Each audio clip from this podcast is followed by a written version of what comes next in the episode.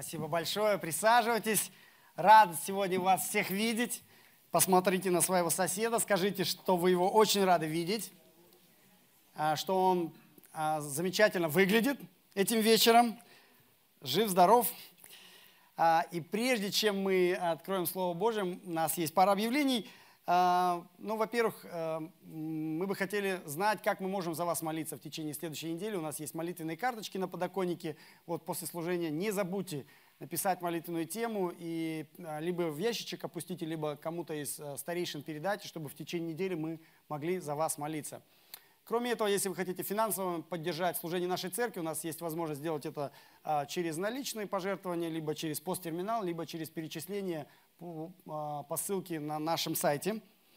И завтра, в субботу, 25 числа, у нас а, очередной мужской выезд. Если вы хотите выехать на природу, по, вкусно покушать, э, хорошо пообщаться, помолиться, весело провести время с братьями – вот, мы ждем вас завтра в 11 часов, мы едем за город. Если вам это интересно, вы еще не знаете информацию, можете подойти, наверное, к Вальдемару после собрания. Кроме этого, мы уже видим, что мы постепенно запускаем жизнь нашей церкви. У нас есть пятницу, воскресенье служение. И а, за полгода простое а, механизмы немножко заржавели наши. Вот, нам нужно смазать масло, поменять фильтры. Нам нужна ваша помощь. Нам нужна помощь а, в том, чтобы наши служения а, благополучно развивались. А, волонтерская помощь нужна в группе приветствия, служение с детьми. Нам нужны музыканты, нам нужен человек, который хочет или может разбираться со звуком. Нам нужна помощь в чаепитии, в переводе на казахский и на английский язык. И еще такое служение, которое называется Леттеринг. Я первый раз такое слово даже услышал. Не знаю, думаю, может ругательное. Нет, сказали нормальное. А, это а, люди, которые умеют красиво писать на доске. У нас есть грифельная доска, у нас раньше сестры писали, там стихи из Писания, тоже было такое хорошее служение. Нам нужны тоже сестры, которые, ну или братья, кто умеет красиво писать. Вот. Или если вы видите какую-то нужду и можете как-то послужить хотя бы раз в месяц, можете подойти ко мне, либо к, а, ну, к любому человеку, которому более-менее выглядит, что он что-то знает, подойдите, скажите, я хочу как-то послужить, что мне сделать. И мы обязательно дадим вам такую возможность. Вот а, это все объявления на сегодняшний день. А, и мы сейчас обратимся с вами к Слову Божьему. Но прежде чем обратимся к Слову Божьему, давайте обратимся к кулинарии. Кто из вас любит итальянскую кухню? Есть любители итальянской кухни? Вот. Какие у вас любимые блюда, скажите? Макароны, паста, лазанья, Пицца, я думал, номер один будет. Равиоли. Мне еще сказали хачапури и бишбармак. Это на первом служении. Знатоки итальянской кухни. Я могу вам похвастаться, что э, меня кормил э, ризотто итальянец. Он сам приготовил. Э, он не просто, он еще католический монах. Вот, поэтому я аутентичное ризотто кушал. Но я это к чему говорю? История, которую мы сегодня с вами будем читать, она закончится итальянской едой. Они будут вкусную итальянскую еду кушать и петь песни под мандолину. А начинается эта история с голодного мужчины. Есть у нас в зале голодные мужчины? Или все уже поужинали? Есть несколько голодных мужчин. Вот, начинается эта история с голодного мужчины. Итак, мы с вами продолжаем читать книгу «Деяния апостолов». Сегодня у нас 10 глава. Если у вас есть Священное Писание, вместе со мной можете открыть. Если нет, просто послушайте сегодняшнюю историю. Итак, 10 глава книги «Деяния апостолов» с 1 стиха. В Кесарии был некоторый муж именем Корнилий, сотник из полка, называемый Италийским. Благочестивый, боящийся Бога со всем домом своим, творивший много милостыни народу и всегда молившийся Богу. Он в видении ясно видел около девятого часа дня ангела Божия, который вошел к нему и сказал ему, «Корнилий!» Он же, взглянув на него, испугавшись, сказал, что, Господи? Ангел отвечал ему, молитвы твои, милостыни твои пришли на память перед Богом. Итак, пошли людей в Иопию, призови Симона, называемого Петром. Он гостит а, у некого Симона Кожевника, которого дом находится при море. Он скажет тебе слова, которыми спасешься ты и весь дом твой. Когда ангел, говоривший с Корнилием, отошел, то он, призвав двоих из своих слуг, благочестивого воина, находившегося при нем, и рассказал им все, послал их в Иопию. На другой день, когда они шли и приблизились к городу, Петр около шестого часа зашел наверх дома помолиться, и почувствовал он голод. и хотел есть. Между тем, как приготовляли, он пришел в выступление и видит отверстие неба, исходящий к нему некоторый сосуд, как бы большое полотно, привязанное за четыре угла и опускаемое на землю. В нем находились всякие четвероногие земные звери, присмыкающиеся и птицы небесные, и был глаз к нему «Встань, Петр, закали и ешь».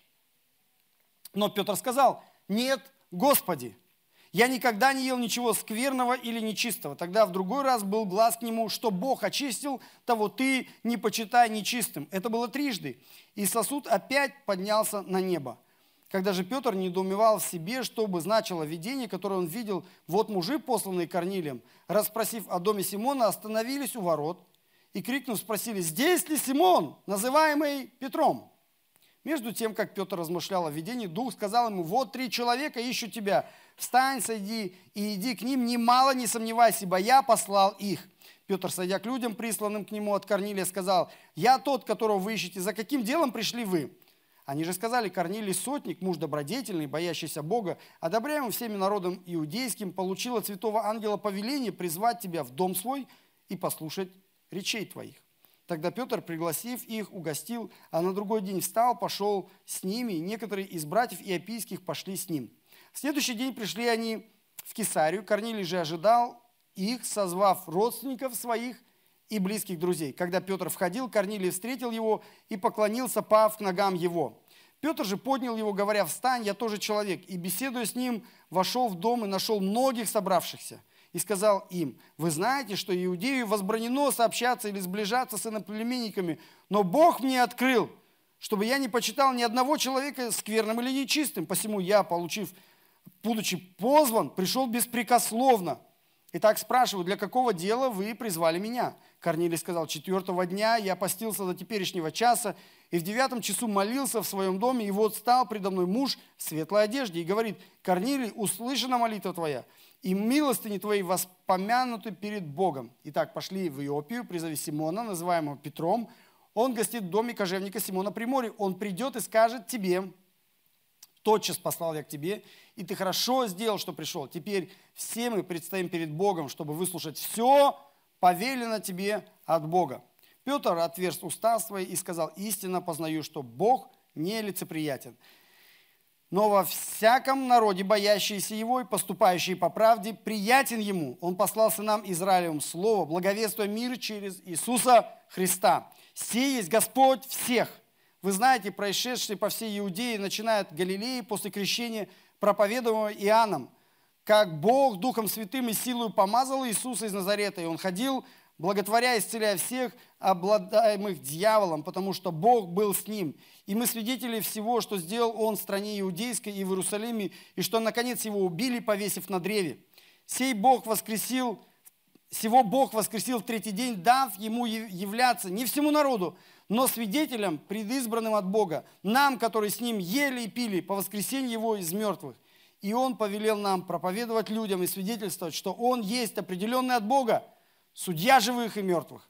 О нем все пророки свидетельствуют, что всякий верующий в Него получит прощение грехов имени Его.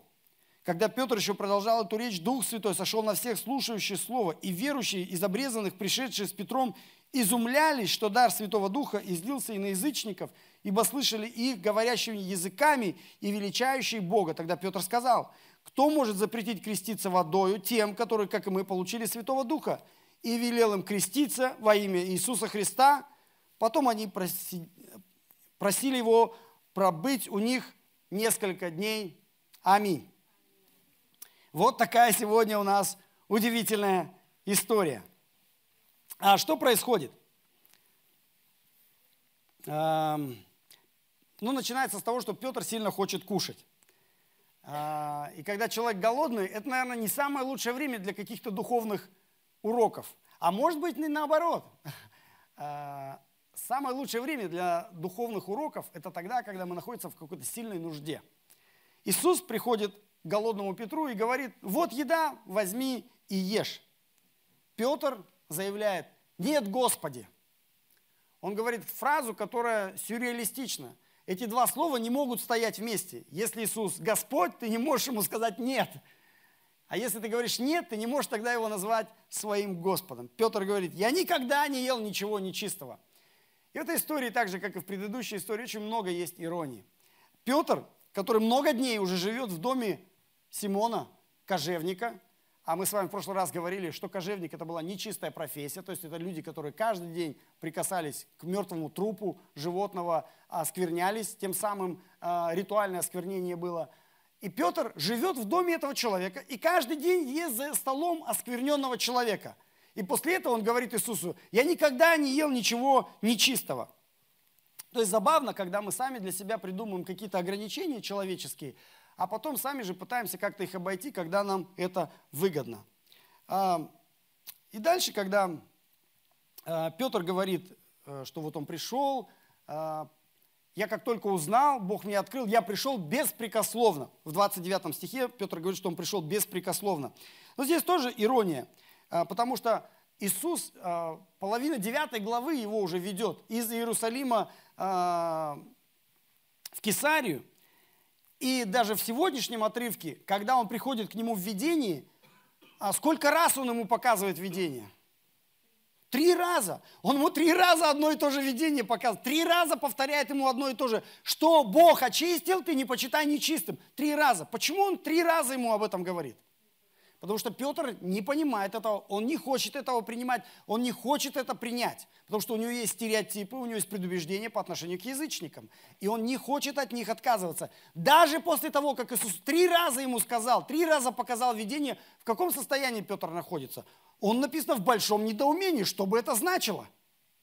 И после этого он заявляет, когда Бог мне сказал, я беспрекословно пришел. Да? То есть мы просто про себя обычно говорим другим людям лучше, чем мы а, поступаем на самом деле. Ну, Петр не исключение, он такой же человек, как и мы.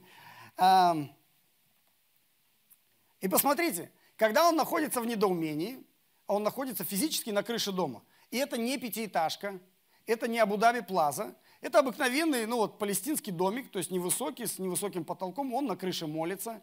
Три человека, три мужчины внизу на улице, они кричат, Симон, он не слышит. Это физически вообще возможно, нет? То есть Симон, который кожевник, из окна высунулся, вы ко мне, они говорят, «А, ты Симон Петр? Нет, я Симон кожевник, значит не к тебе. Нам нужен Симон Петр. Симон Петр! То есть, э, я не знаю, видел Петр их или нет, но если бы он их увидел, кого бы он увидел? Он видит три слуги языческие стоит и римский солдат в обмундировании. Да? То есть это не те люди, которые, которых я бы ожидал назовут мое имя. То есть зачем мне нужно два язычника и римский воин? Я не хочу с ними идти. Поэтому э, есть такое понятие, как selective, hearing, да? то есть когда ты не слышишь то, что не хочешь слушать.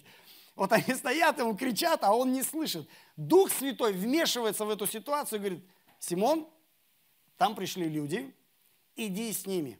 Причем, посмотрите, э, ирония какая, да? Он говорит, Дух Святой говорит, иди с ними, немало не сомневаясь. Что нам говорит это о состоянии Петра в этот момент? Он сомневался, он очень сильно сомневался. После того, как Иисус ему три раза сказал, видение показал, говорит, иди к язычникам, Петр все равно не хочет идти. Настолько сильное предубеждение было в его жизни по отношению к язычникам. Он не хочет, он сомневается. И это он называет «я беспрекословно послушался». Да? А, ну, заканчивается история, конечно, замечательно. То есть голодный Петр – кушает настоящую итальянскую пиццу за праздничным столом, под звуки мандолины итальянской, они поют с новыми братьями и сестрами э, во Христе. Вот такая история. И эта история, а, она связана с другими интересными историями из Писания, как из Нового, так и из Ветхого Завета.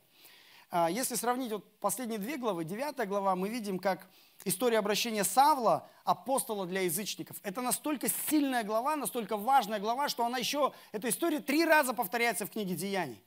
То есть Лука потратил свое время, ресурсы, бумагу очень дорогую, чтобы три раза записать эту историю. Что он хотел нам сказать? Что глава, что факт обращения Савла был таким э, большим поворотным э, этапом в истории церкви в сегодняшней истории. Почему она такая длинная? Если вы заметите, а, история, когда Иисус пришел к Корнилию, в сегодняшней главе сколько раз повторяется? Три раза. Сначала мы читаем, как Иисус пришел к Корнилию, потом Корнилий зовет своих слуг, и что им рассказывает? Он им рассказывает историю о том, как Иисус пришел к Корнилию, да, потом а, а, эти слуги, слуги Петру рассказывают, потом Петр приходит и спрашивает Корнилий, что случилось. Корнилий еще раз рассказывает историю о том, как Иисус пришел к нему. Зачем Лука три раза вставляет эту историю в сегодняшний текст? О чем нам это должно сказать?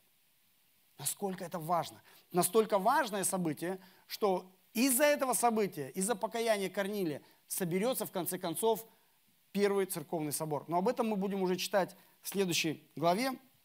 А сейчас э, давайте посмотрим, чем еще истории Савла и Корнилия э, похожи, чем они отличаются. Савл – иудей, Корнилий – язычник. Кажется, очень сильное отличие. Да? Савл, он такой религиозный деятель, который ведет жизнь солдата. То есть он ходит, кого-то арестовывает, кого-то в тюрьму сажает, кого-то убивает, хотя он религиозный деятель. А Корнилий наоборот, он офицер римской армии, но ведет себя как раввин. Он там синагоги строит, добрые дела делает, учит людей о, о религии, сам изучает религию. Вот такая ирония. Оба, и Савл, и Корнилий, желают угодить Богу через какие-то, а, сделав что-то значительное для Бога. Савл что делает значительное для Бога? Он устраивает гонение на христиан, тем самым думая, что он служит Богу. А Корнилий проявляется его, его желание послужить Богу в делах милосердия. Он делает много дел милосердия. Оба переживают сверхъестественную встречу с Иисусом в видении. И к Савлу, и к Корнилию Иисус пришел в видении. Оба при этом испытывали сильный страх и должны были. Оба обращаются из иудаизма в христианство. Но для одного, для Савла это было насильственное обращение, да, когда Иисус просто пришел к нему и сказал, все, теперь ты мой, в случае с Корнилием это обращение было ожидаемое. Корнилий хотел этого, он стремился к этому, он просто не знал ответа. После встречи с Иисусом, личной встречи с Иисусом, и тот, и другой пребывает несколько дней в посте и молитве. И Савл, и Корнилий. И в обоих историях, в обеих историях Бог использует проведение для осуществления своих целей. Чтобы спасти Савла, Иисусу нужно было вывести его из Иерусалима в Дамаск. Он использовал для этого гонение на христиан, чтобы Савл ушел из Иерусалима в Дамаск, чтобы по дороге Иисус мог прийти к нему и спасти его. В случае с Петром Иисусу нужно было как-то Петра вывести из Иерусалима до привести его а, в Кесарию. И тоже с проведением он ведет Петра в Кесарию, чтобы в конце концов спасти Корнилия и членов его семьи. Вот связь между э, этими двумя главами. Кроме того, что э, есть связь не только с Новым Заветом, но и с Ветхим Заветом.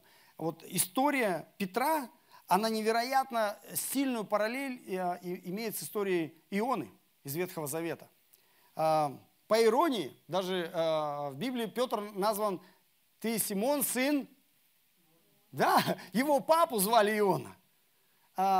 И в сегодняшней истории мы видим, что это не только имя его папы, но и имя а, ветхозаветного героя, а, у которого точно такое же сердце, как у Петра. Он не любит язычников, он не может понять, принять, как это вообще допустимо, чтобы Бог мог проявлять милость к язычникам. Что у Ионы, что у Петра. Обе истории начинаются в одном и том же городе, в Иопии. Иона, если вы откроете первую главу, третий стих – он в Иопии садится на корабль.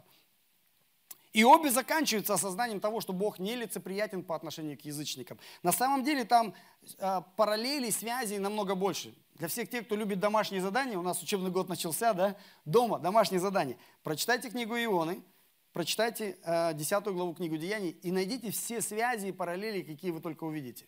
Удивительно, как Дух Святой, используя разных авторов, связал воедино все, все эти библейские истории. А потом, если что-то найдете, дайте мне знать. Хорошо. А, давайте вернемся все-таки к нашим главам. Давайте посмотрим на Петра и Ананию. То есть э, мы, с вами 9-10 главы сравниваем. Петр и Анания. А, какие связи? В обеих главах Иисус приходит в видении к лидерам церкви. Анания был лидером церкви в Дамаске, а Петр лидер церкви в Иерусалиме. Мог ли Иисус, а, когда он явился Корнилию в видении, мог ли Иисус ему сказать, Корнилий, сейчас я тебе расскажу, как тебе спастись?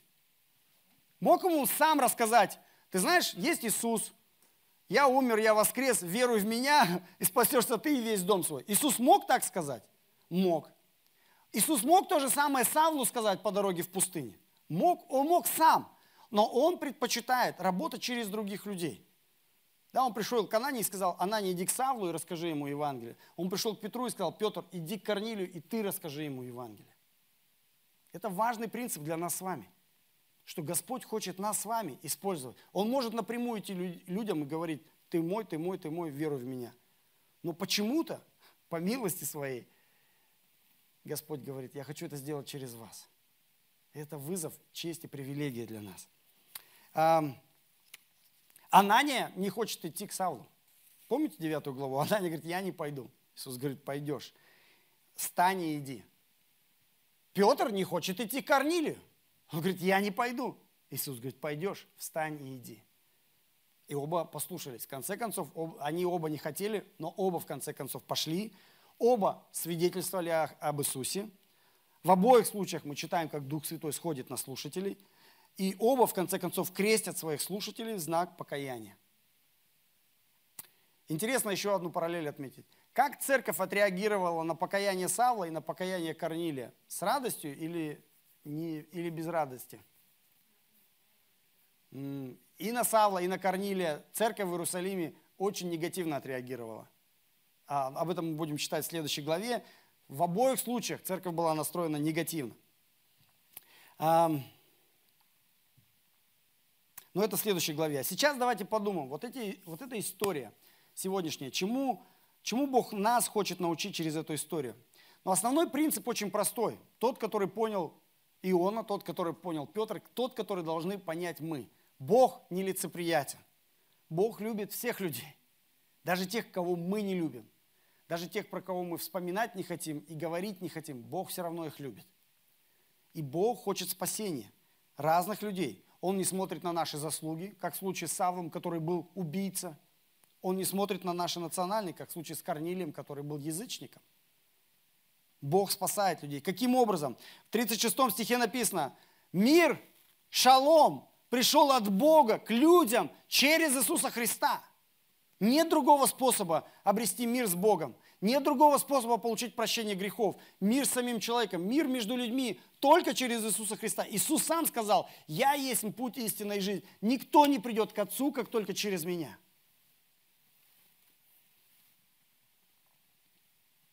Поэтому Петр заявляет в 36 стихе, Иисус Господин всех. И евреев, и язычников. И всех национальностей, проживающих в Казахстане, и в соседних странах, и во всем мире. Один Господь. Его имя Иса. Он помазанник. В 36 стихе написано, он помазан духом. Бог помазал его духом. Помазанник э, по-гречески означает Христос. Да? А на еврейском это Мессия. Иисус помазанник. Он пришел от Бога. Какие доказательства, что он пришел от Бога? Петр говорит, 38 стих, он совершал дела милосердия, он кормил, исцелял людей, он изгонял бесов, Почему? 38 стих. Потому что Бог был с ним. Только один мог сделать такие, такие вещи, которые сделал Иисус. Это Мессия. Почему? Потому что Бог был с ним. Но откуда мы это знаем? Может быть, это просто сказки. Петр говорит, нет, мы очевидцы, мы это видели. Я три года с ним ходил. Я видел, как он исцелял, я видел, как он кормил, я видел, как он чудеса делал, я видел, как он воскрешал из мертвых. Я видел, как он 10 тысяч человек накормил. Я свидетель. И не только я, многие свидетели. Но в конце концов его жизнь закончилась тем, что Иисуса распяли на кресте, 39 стих. Но на третий день Иисус воскрес. И уже живой явился многим свидетелям. 40 и 41 стихе написано. Он не явился всем подряд, он не явился первосвященником, он не явился Понтию Пилату, который его распинал, отдавал приказ на распятие, но он явился тем, кому Бог избрал, многим свидетелям, которые видели, что Иисус живой, что Он воскрес. И потом Иисус вознесся на небеса, где Бог посадил его на престоле и сделал его судьей для всех народов. Иисус будет судить живых и мертвых. те, которые жились, живут сейчас и будут жить. Всех нас с вами будет судить Иисус. Когда мы предстанем перед Ним, Он будет наш судья. Мы будем отвечать перед Ним. И Он, тот, о ком говорили, в 43 стихе написано, Петр говорит, все пророки, все пророки Ветхого Завета свидетельствуют об Иисусе. И когда Иисус вознесся, Он дал команду, Петр говорит, Иисус, уходя, дал нам команду свидетельствовать о Нем. Что я сейчас и делаю, Петр говорит, да?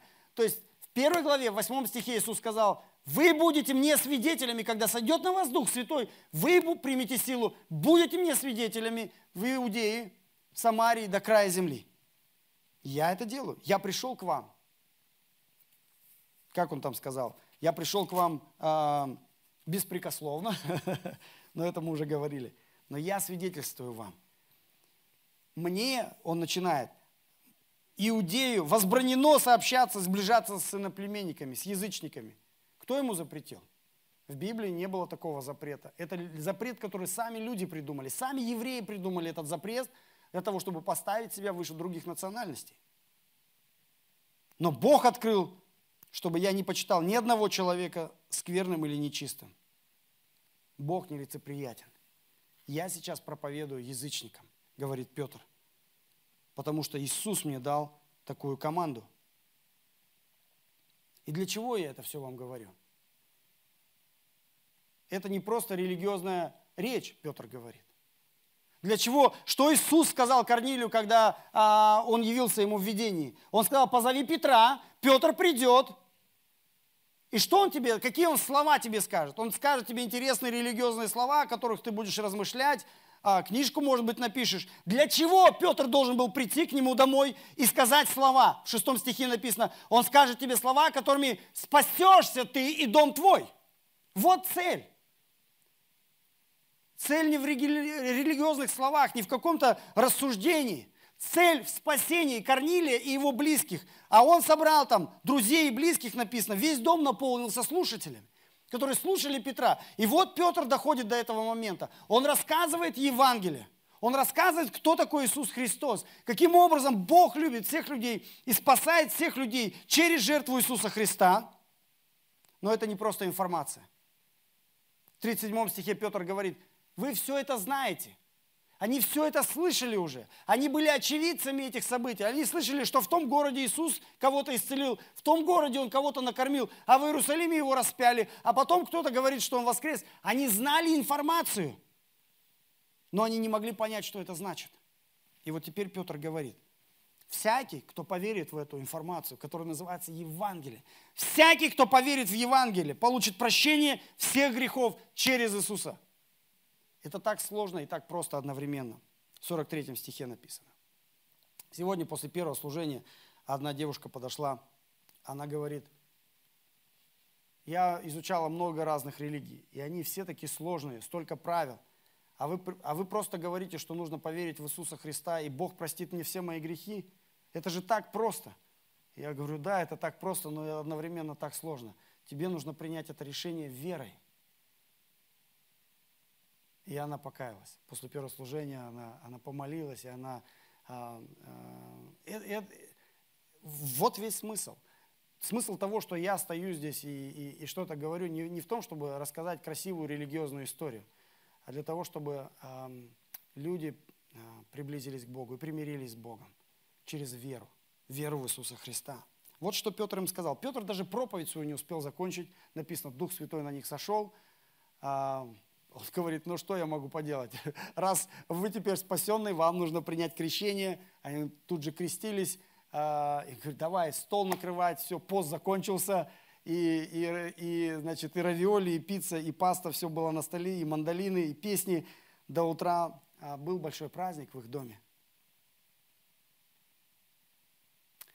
Я хочу, чтобы такой праздник был в жизни каждого из вас и в жизни ваших близких, ваших родных, ваших друзей, чтобы каждый человек примирился с Богом, получил прощение грехов через веру в Иисуса Христа. Что нам с этим делать совсем? Первое, самое первое применение, самое важное, это личная вера в Иисуса Христа. Спасенный ли ты человек? Прощены ли тебе твои грехи? Примирился ли ты с Богом? Если нет, у тебя сегодня есть такой шанс. Не уходи отсюда, не приняв Христа. Как эта девушка, она не ушла домой, она осталась, сказала, я хочу помолиться, я хочу покаяться, я хочу принять Иисуса Христа своим Господом и Спасителем. Поверь сам, поверь сам и прими крещение. А второй парень подошел, говорит, я хочу принять крещение. Замечательно, правильно, это заповедь. Иисус сказал, и Петр сказал, я повелеваю вам креститься. Если ты уже верующий в Иисуса Христа, но еще не принял водное крещение, подойди к нам и скажи, мы организуем тебе самое лучшее водное крещение. А, но это должен быть а, твое повиновение заповеди Божьей. Второе, не будь эгоистом. Если ты принял Евангелие, если ты принял спасение, прощение, свободу, радость, да, поделись этим с другими, с ближними, с членами твоей семьи. Это сердце Бога. Иди к ним, служи им, проповедуем, возлагай на них руки, как Петр возлагал, крести их. В 24 стихе написано, Корнилий собрал всех своих близких и всех своих лучших друзей. И когда мы проповедуем им, Корнилий говорит Петру, ты делаешь хорошо. Если ты сейчас расскажешь нам, что тебе Бог сказал, ты сделаешь хорошо. Когда ты проповедуешь о Христе своим близким, ты делаешь хорошо. Третье применение – Возможно, вы сейчас проходите через трудный этап вашей жизни.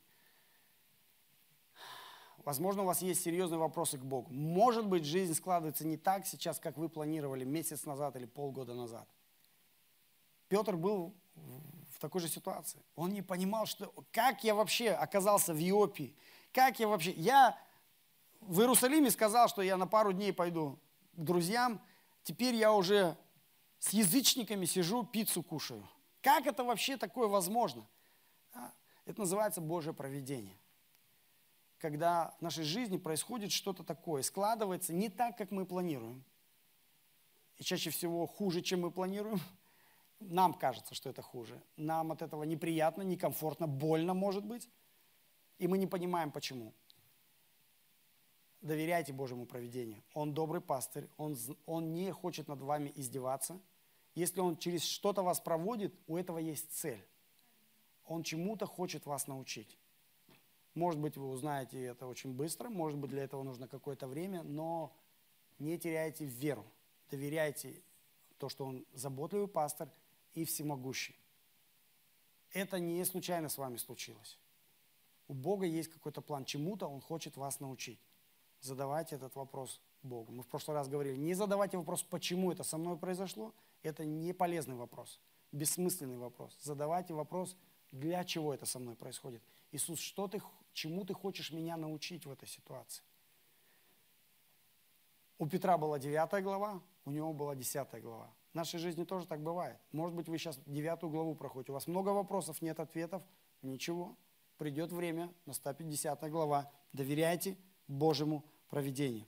Ну и четвертое, Пока вы доверяете Божьему проведению, невозможно доверять, если у вас нет отношений с Иисусом. Развивайте свои личные отношения с Ним. Иисус пришел к Петру, когда он молился. Иисус пришел к Корнилию, когда он молился. Хотите иметь отношения с Иисусом? Молитесь, читайте Слово. Это личность. Это не робот, это не религия. Я очень люблю мою жену. И это проявляется в том, что мне нравится с ней общаться, мне нравится проводить с ней время. Моя жена любит меня, она очень любит проводить со мной время и общаться со мной. Это естественно для людей, которые хотят иметь близкие отношения, проводить время вместе и общаться. Ваши отношения с Богом то же самое. Если вы любите Его, и если Он любит вас, проводите с Ним время в общении, в слове и молитве. Аминь. Ну и лучшее применение, что нам нужно проводить время в молитве, это помолиться. Давайте помолимся.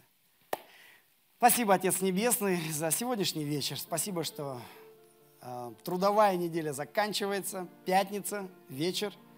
Мы здесь, перед Твоим лицом, через все трудности, через пробки, испытания, какие-то непонимания, случайности, мы здесь. И мы так рады, так рады снова услышать Евангелие, снова открыть Священное Писание и просто погрузиться в красоту Твоей истории. Спасибо, что Ты пришел к нам, к людям, в любви Иисуса Христа, что теперь у нас есть шалом с Богом, шалом друг с другом, шалом внутри а, каждого человека через личность и жертву Иисуса Христа. Он Господин всех. Он есть Христос, помазанник, обещанный всеми пророками Ветхого Завета. Он доказал это, совершив чудеса и знамения, совершив дела милосердия, потому что Бог был с ним. Иисус был распят, но Он воскрес на третий день, и Он живой. И Он будет судить всех на основании веры, либо неверия в Него. И поэтому сегодня вечером мы в своей молитве исповедуем Иисус, Ты наш Господь и Спаситель. Ты мой Господь, Ты мой Спаситель, я грешник. Прости меня. Моя жизнь в Твоих руках. Веди меня в свое царство.